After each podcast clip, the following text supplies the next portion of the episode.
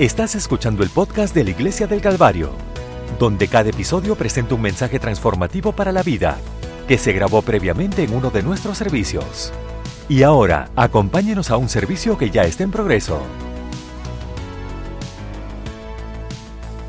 Vamos a comenzar el mensaje hoy. Va a ser un mensaje simple para usted. Yo solía creer que yo era bueno en haciendo multitareas. No voy a pedirle que levante sus manos si usted piensa que usted es bueno haciendo multitareas. Pero tal vez piense que eras muy fuerte, pero en realidad no lo eres. El tiempo nos ha mostrado una y otra vez en cuán pobres somos al tratar de hacer al tratar de hacer multitareas. La tecnología tal vez nos ayuda a hacer varias cosas al mismo tiempo, nos hace pensar como si podemos hacer muchas cosas al mismo tiempo. Pero cuando viene la idea de estar mentalmente en dos lugares al mismo tiempo, usted no puede hacerlo. Estaba recientemente en una reunión, tenía mi laptop abierta y alguno de ustedes tal vez ha experimentado esto o en su trabajo o mientras está trabajando en su laptop en medio de una reunión, ¿verdad? Pensando y que, que está prestando atención en lo que está pasando en la, en la reunión mirando a cualquier otro lado. Pensaba que estaba haciendo un muy buen trabajo haciendo, haciendo multitareas. Y después me dijeron, Tom, ¿qué piensas tú? Y yo, este, bueno. Eh, ni siquiera recuerdo qué fue la última cosa que escuché que tú dijiste. Algunas veces cuando estamos usando el teléfono, hablando por teléfono, estamos también mandando emails. Cuando otras cosas están pasando, tal vez esté haciendo... Lo que científicos dicen es que lo que usted está haciendo es que en realidad tenemos un, un regalo o un don de hacer cosas al mismo tiempo. Hacemos muchas cosas, incluso en este servicio hoy. Algunos de ustedes están escuchando, también texteando al mismo tiempo, enviando un email, mirando cómo va a estar el clima, todas esas cosas. Pero lo que sabemos es que está bien. Tú te puedes, si eso te hace sentir bien y piensa que estás prestando atención, o aquellos que están mirándome online, déjeme decirle, usted está haciendo, ustedes son bastante vulnerables al estar mirándome a mí predicando por el televisor.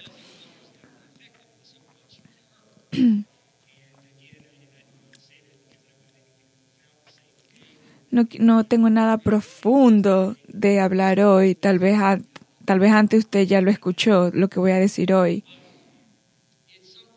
Pero es algo que todos pensamos que podemos hacer en nuestras vidas. Y los científicos, o científicos eh, de, de, las neuronas, las personas pueden hacer multitarea al mismo tiempo. Y cuando ellos dicen que pueden, se están enfocando en sí mismos.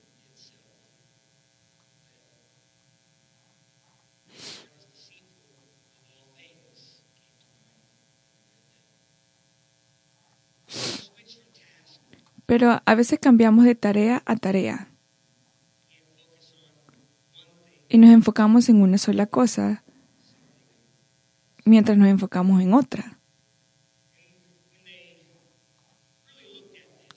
Cuando en realidad miran esto y escanean el cerebro y miran estas personas sufriendo, tratando de ir de tarea con otra tarea, tal vez Tal vez usted ha experimentado esto si tiene hijos o ha estado en ambientes en el que la gente te está hablando al mismo tiempo. Es imposible. Los, los ilusionistas se ganan la vida con nuestra incapacidad para concentrarnos en más de una cosa a la vez. o arte, o como lo dicen, artes de manipulación. Ellos distraen nuestra atención para que nosotros no veamos bien lo que ellos están haciendo. Así que realmente la idea de prestar atención a una cosa significa que su cerebro se cierra a una información. De hecho, los científicos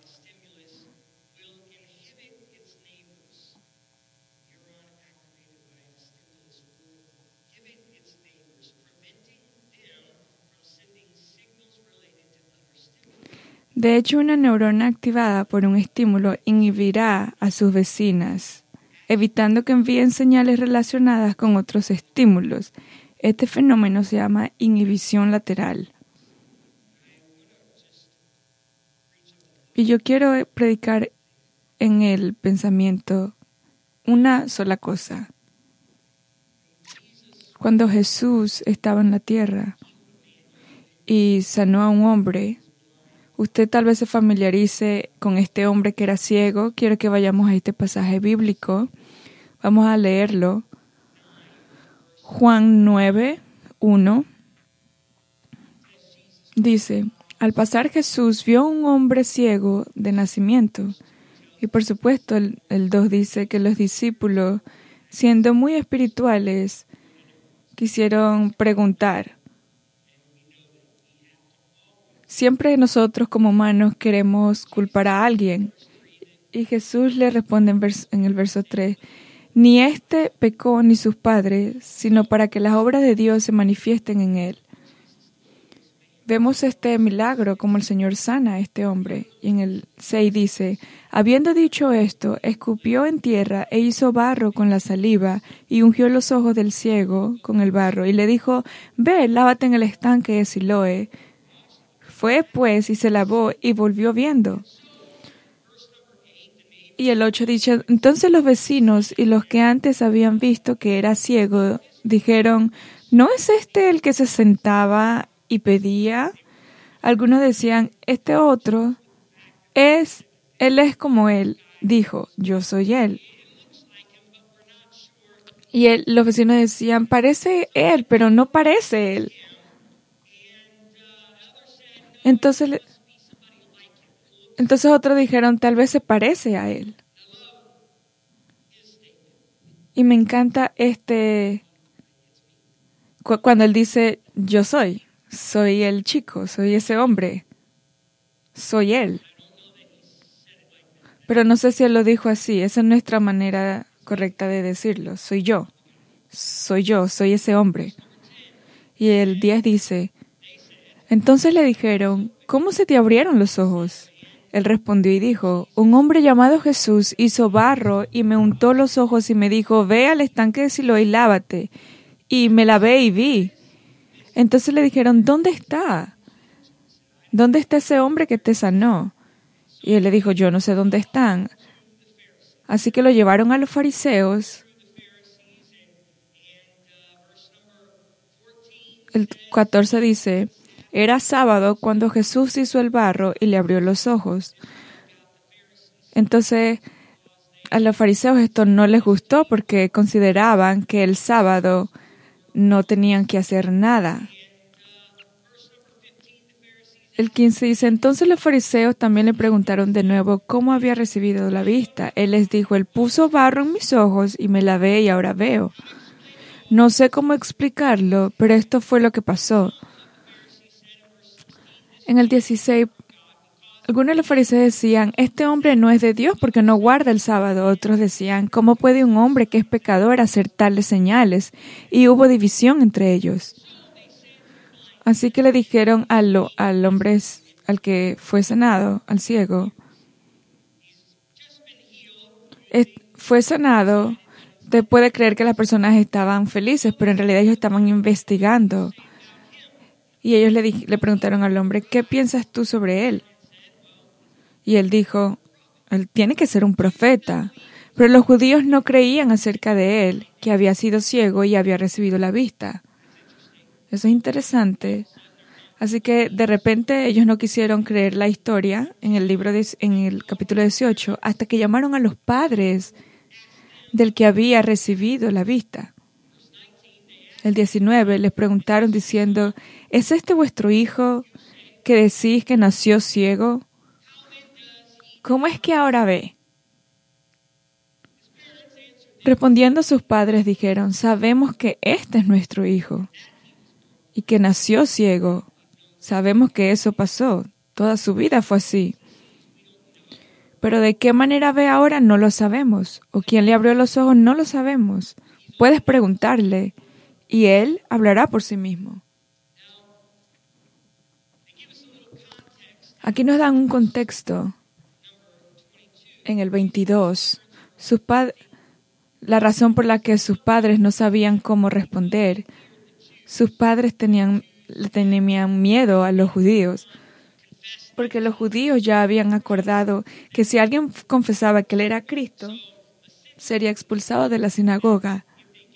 Así que si los padres sabían que si daban una respuesta incorrecta podría cambiar la vida de ellos. Así que tuvieron mucho cuidado y lo pusieron todo en este hombre joven que era ciego. Muy buenos padres, creo. No, los padres dirían, no me voy a tomar la culpa de esto, tú ya eres bastante grande. Si usted tiene un hijo que maneja o no,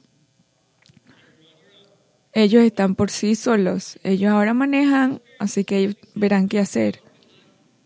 Así que me imagino que los padres le dijeron, suerte. Y en el 24 dice, estos volvieron a llamar al hombre que era ciego y le dijeron, dale la gloria a Dios, sabemos que este hombre es un pecador. Él le respondió, el hombre ciego respondió, si es pecador o no, no lo sé. Pero una cosa sé,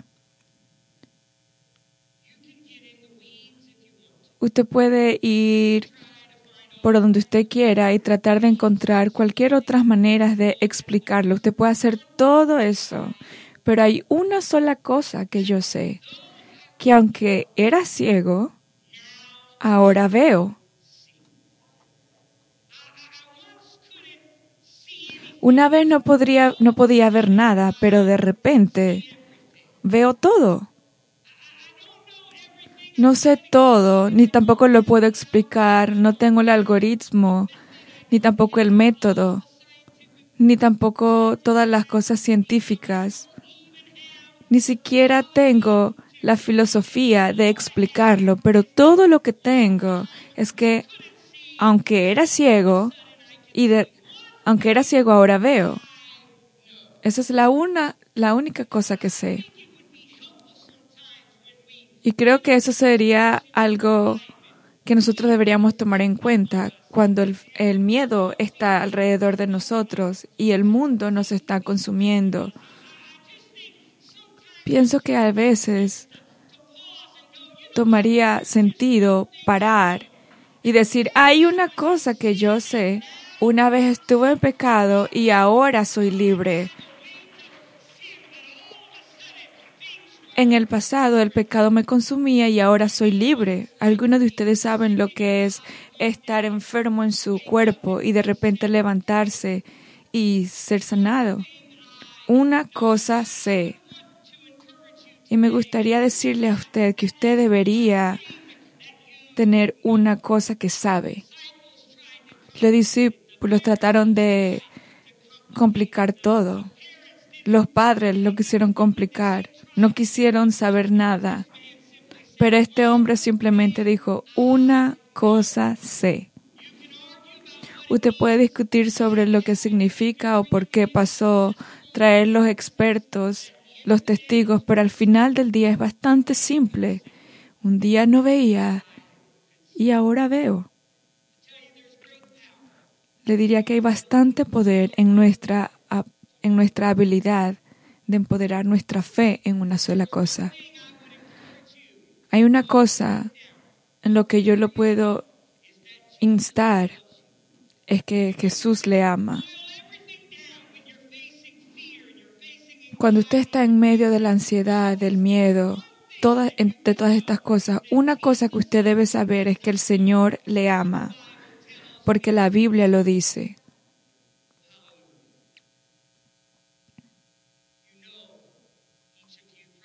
Usted sabe que algunos de ustedes han experimentado un día, en un momento, en algún momento usted a veces está orando en inglés y en el otro minuto usted ni siquiera entiende lo que dijo. En un momento usted tuvo miedo y al momento siguiente se llenó de paz. Una cosa, una cosa sé.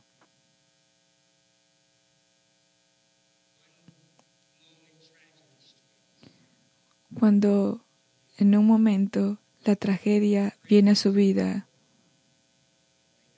una cosa sé.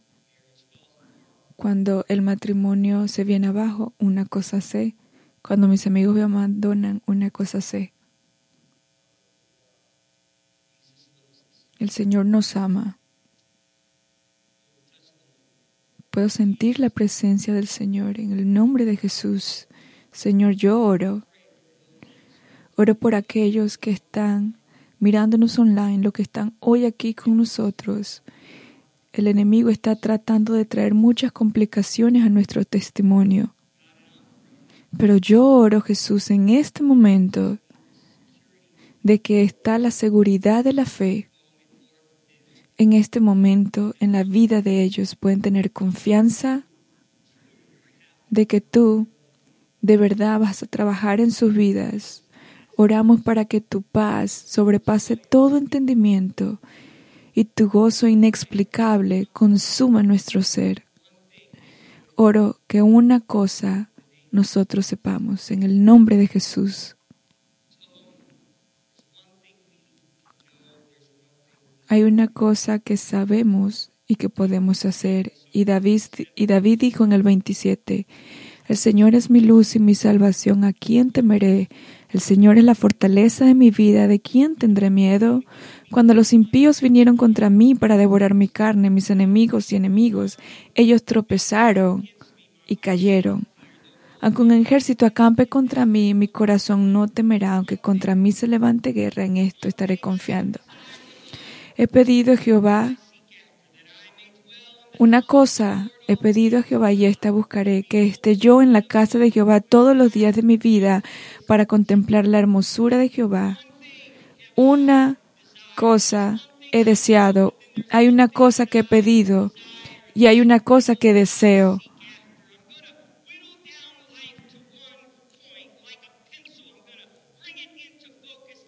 puedo traer en, enfoque de que hay una cosa que quiero hacer y es buscar al Señor, buscar al Señor para alcanzarlo a Él. Espero que no sea tan simple para usted, pero siento hoy de que a veces complicamos mucho las cosas que queremos hacer en nuestra vida y Él nos ama y él dice, si usted me busca, me puedes encontrar. Una cosa he deseado. Así que en Mateo 6:24 dijo Jesús, nadie puede servir a dos señores, porque aborrecerá a uno y amará al otro, o estimará a uno y menospreciará al otro. Y eso es algo que nosotros a veces hacemos muchas veces. Tratamos de hacer multitareas en nuestro mundo Tratamos de tener una relación con Dios y una relación con esto. Y no va a funcionar. El Señor dijo, ma buscad primeramente el reino de Dios y su justicia, y todas estas cosas os serán añadidas. Una cosa que tenemos que hacer cuando nos levantamos en la mañana es buscar al Señor, buscar al Señor por lo que, por lo que ha hecho por nosotros en ese día busca su confianza. El, mundo está complicado y hay cosas que nos llevan a direcciones diferentes, pero hay una cosa que tenemos que hacer y es buscar al Señor, de poner nuestra confianza en Él.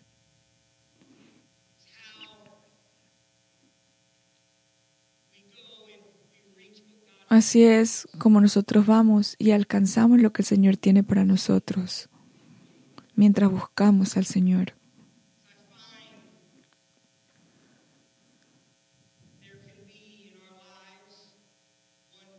Hay una cosa que tal vez esté en nuestra vida que no encontramos. El Señor dice,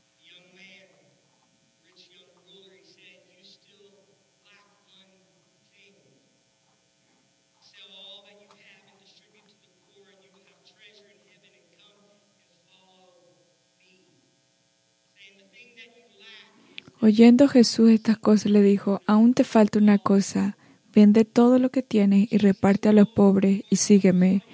A Marta le dijo, estás afanada y turbada por muchas cosas, pero una cosa es necesaria, y María ha escogido la parte buena, la cual no le será quitada. Marta en la cocina, sirviendo, tratando de hacer lo que era correcto, pero había una cosa, un elemento, que el Señor le dijo que le hacía falta y era buscarlo a Él, era conocerlo a Él. El doctor Vernon McGee, pastor presbiteriano desde hace mucho tiempo y presentador, dijo, el tiempo de felicidad de mi ministerio comenzó cuando me jubilé. Él dijo, más personas se volvieron a Cristo, porque tengo mi vida reducida a una sola cosa, solamente estoy haciendo radio. Creo que podríamos replicar eso en nuestras vidas. Ya que ya sea en la iglesia o en nuestro trabajo, nos damos cuenta de que somos más efectivos mientras estamos más en lo singular. Pero en nuestra relación con Dios, en nuestra fe, Creo que nuestra fe a veces se complica y cuando lo hace, usted comienza a escuchar esto, aquello, lo otro, y eso causa que seamos menos afectuosos como cristianos. Quiero decir lo que Pablo le dijo a la iglesia de Filipo. Hermanos, yo mismo no pretendo haberlo comprendido, pero una cosa hago, olvidando lo que queda atrás y extendiéndome a lo que está delante.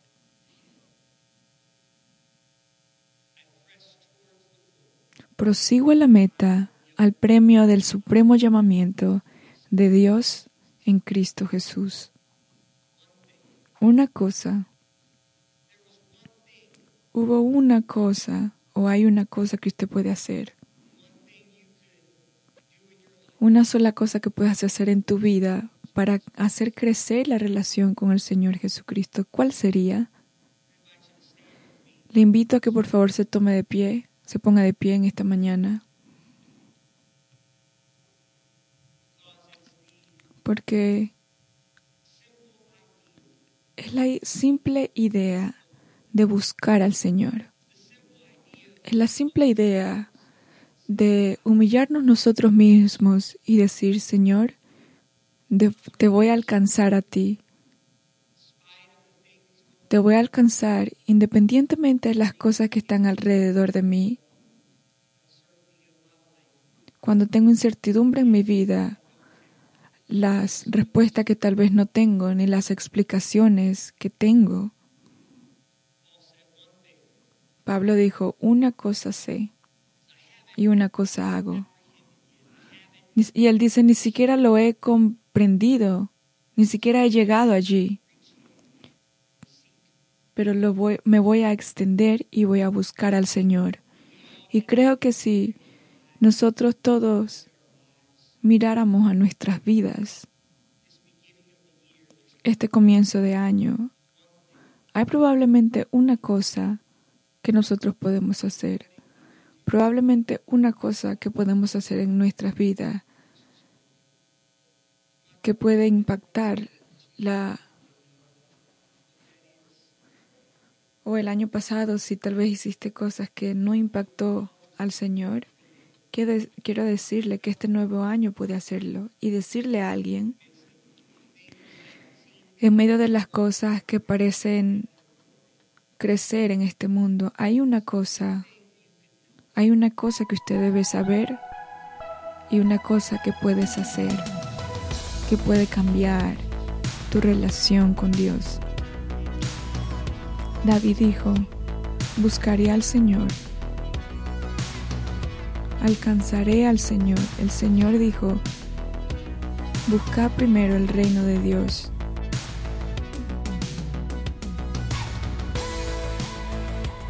Este podcast fue presentado por la Iglesia del Calvario en Cincinnati, Ohio. Para obtener más información sobre la Iglesia del Calvario, visite nuestro sitio web en www.thecalvarychurch.com. Considere acompañar a nosotros para un servicio donde encontrará personas amables, música de alta energía y predicación y enseñanza transformativos para la vida desde una visión bíblica del mundo. Puede encontrar nuestro podcast en iTunes, Google Play o en nuestro sitio web en www.thecalvarychurch.com. Hasta la próxima. Gracias por escuchar.